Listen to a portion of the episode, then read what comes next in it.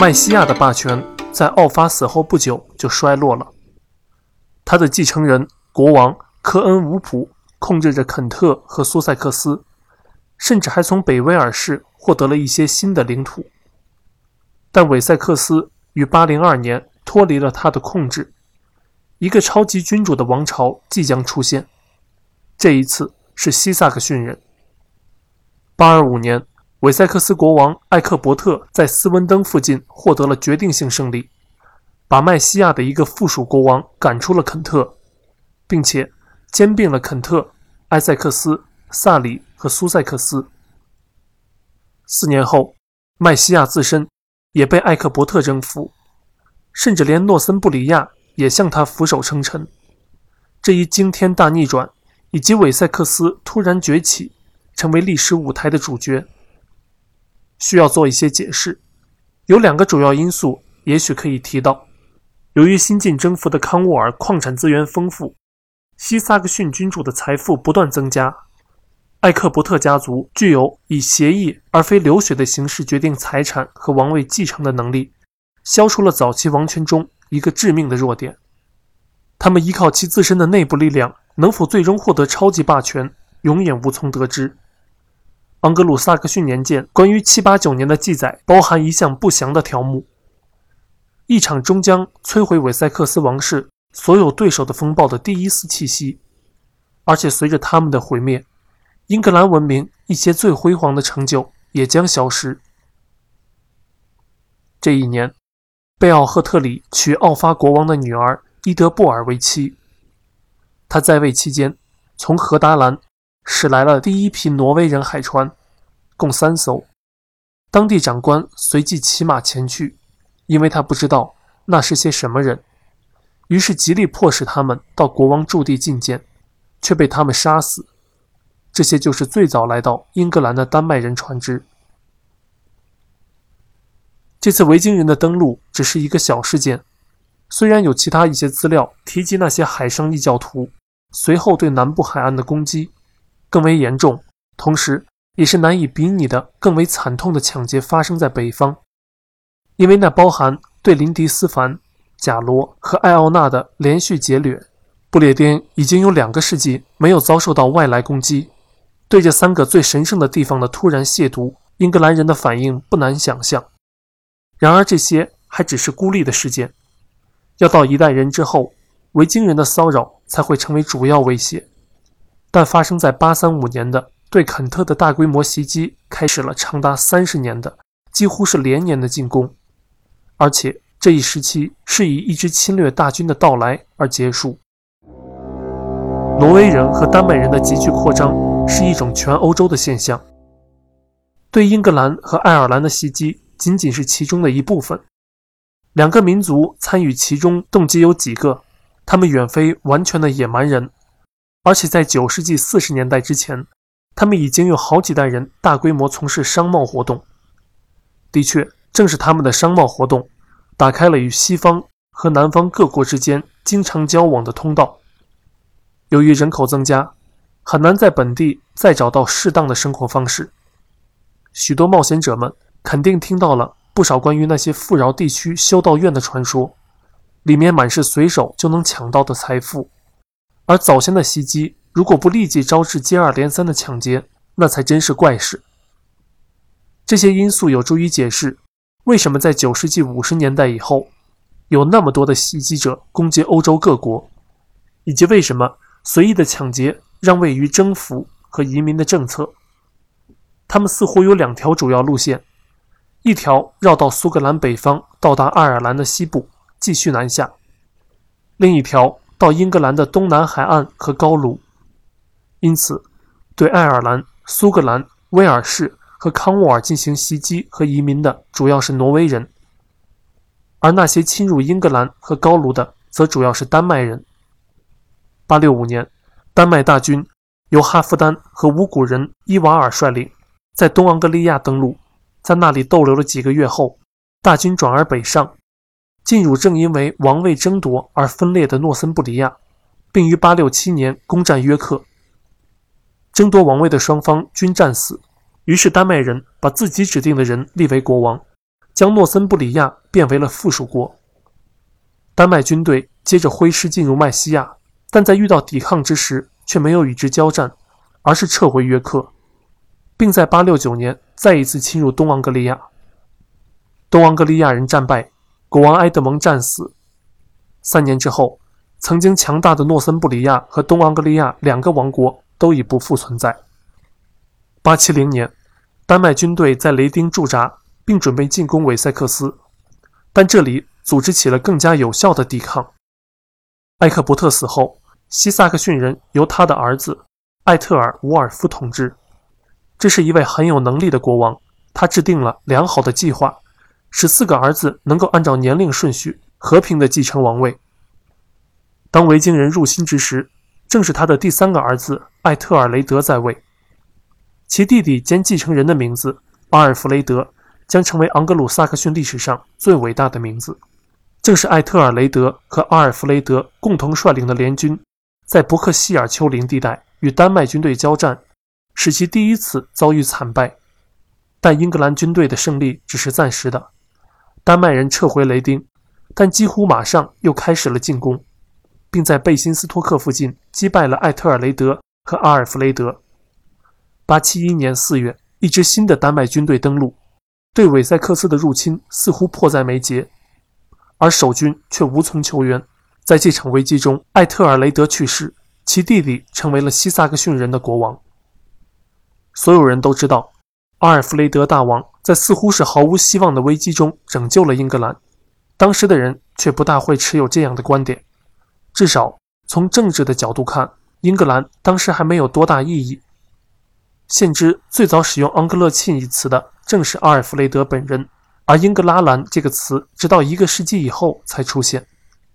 其他王国愿意接受西萨克逊的统治，或者宁愿选择他而非丹麦人，并不是预料中的必然结果。他们很可能会选择自己的国王，而且英格兰内部的对手、流放者或心怀不满的帮派向丹麦人求助的危险也时刻存在着。其他王朝的覆灭并不能使阿尔弗雷德理所当然地成为所有英格兰人的国王。他和他的继任者们是通过综合运用军事胜利、外交手段。和好运才达到这一目的的。阿尔弗雷德的统治在非常的严峻形势中开始，并在一年中遭受了一些小失利。此后，他只得花钱媾和。丹麦人在五年的时间里没有再骚扰韦塞克斯。在此期间，他们入侵麦西亚，驱逐了国王伯格雷德，并用他们自己指定的人取而代之。第三个古老的王国永远的消失了。这时，丹麦大军一分为二，其中一支由哈夫丹率领北上，为了在那里永久居住而开始分割约克郡；另一支由恩斯鲁姆、奥希特尔和阿嫩德率领南下，在875至876年间，再一次对韦塞克斯发动进攻。起初，他们进展不大。877年，他们再一次撤退去瓜分麦西亚，并分出一支军队前去征服林肯郡、诺丁汉郡。德比郡和莱斯特郡，因此于878年第三次进攻韦塞克斯的是一支大为削弱的军队。但对齐彭纳姆的突袭使他们占了上风。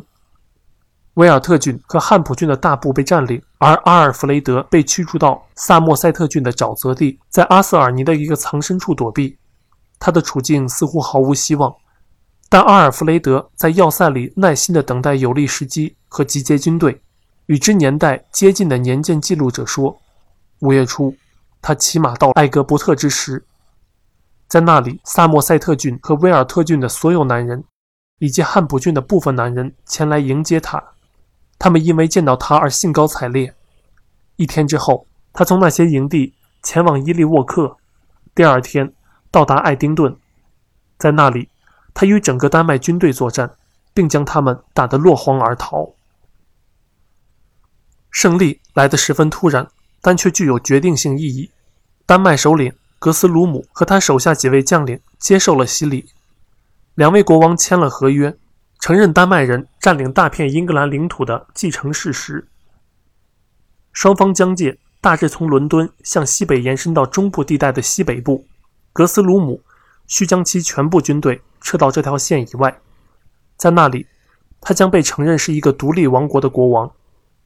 到880年秋，丹麦人已经撤离了韦塞克斯和麦西亚西部，并且已经在东昂格利亚有条不紊地开始了永久性定居。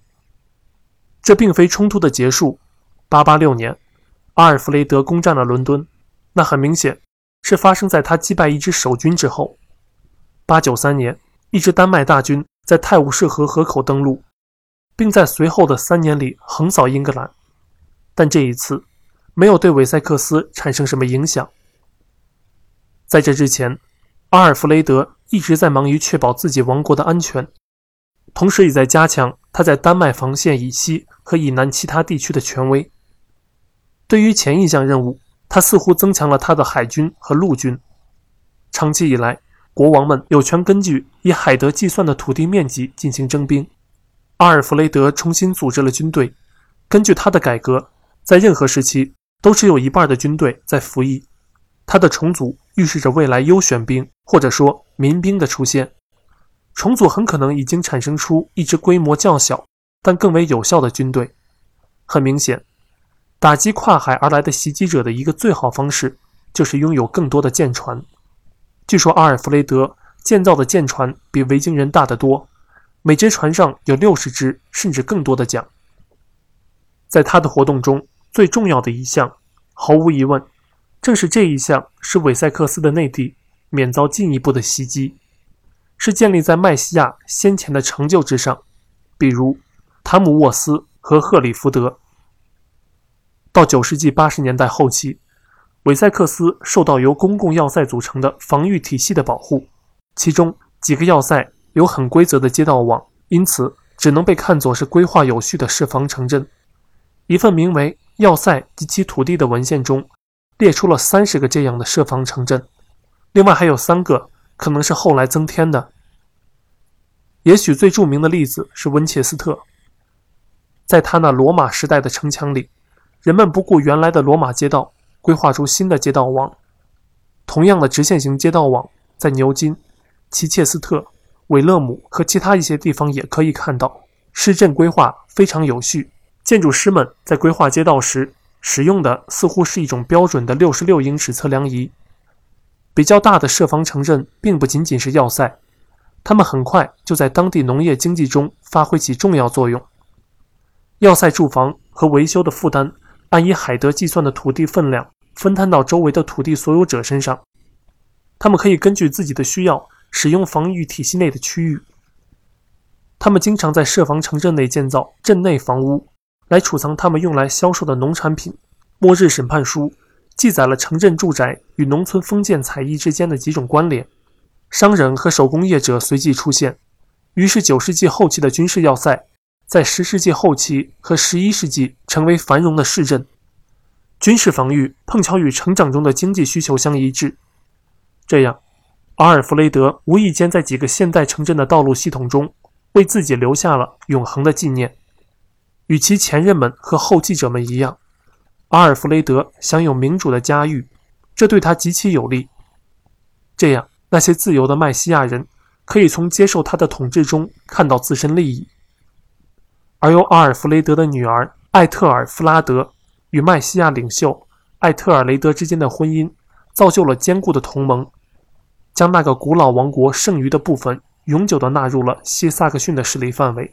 麦西亚人之主与后同阿尔弗雷德及其子通力合作，特别是在他们对丹麦人的联合进攻中更是如此。如果说阿尔弗雷德比他们之前的任何人都更为真实的是英格兰人之王的话，那并非仅仅是借助于军事势力，或者说因为他的对手们都已经消失。人们真诚地拥护他，是因为知道他和他的家族是公正而体恤臣民的统治者。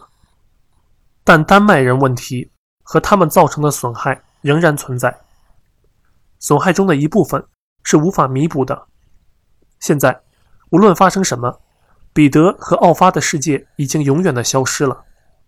丹麦大军的规模可以争论，但不可否认的证据是，三个王国已被消灭，许多主教教区被打乱，无数的修道院遭到抢劫，英格兰东部大片地区的土地证书和其他文献资料。几乎全部丧失殆尽，修道院遭受的破坏也许最为惨重，因为那些大修道院曾经是学术与文化的宝库，而小修道院在农村地区则仍然主要负责宗教关怀。在丹麦法区域，丹麦士兵们很快就建立起他们自己的社会。